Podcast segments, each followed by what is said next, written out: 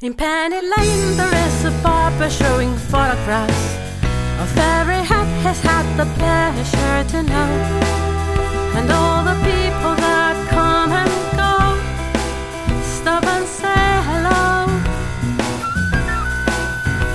On the corner is a banker with a motor car, and little children laugh at him behind his back. And the banker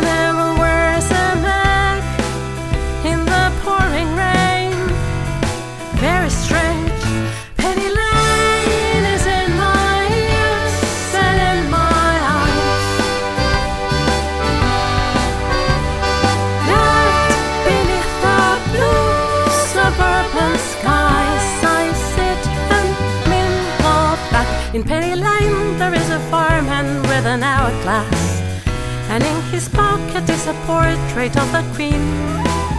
He likes to keep his fire engine clean. It's a clean machine.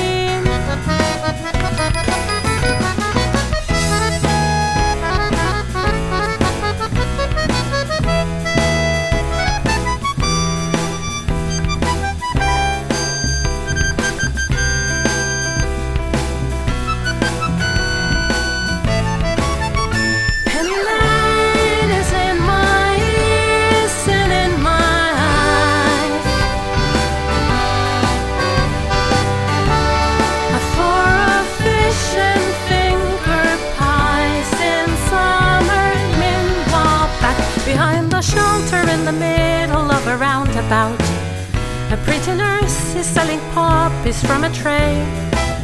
And though she feels as if she's seen a play, she is anyway. Penny Lane, the barber shaves another customer. We see the banker sitting waiting for a trim. And then the fireman in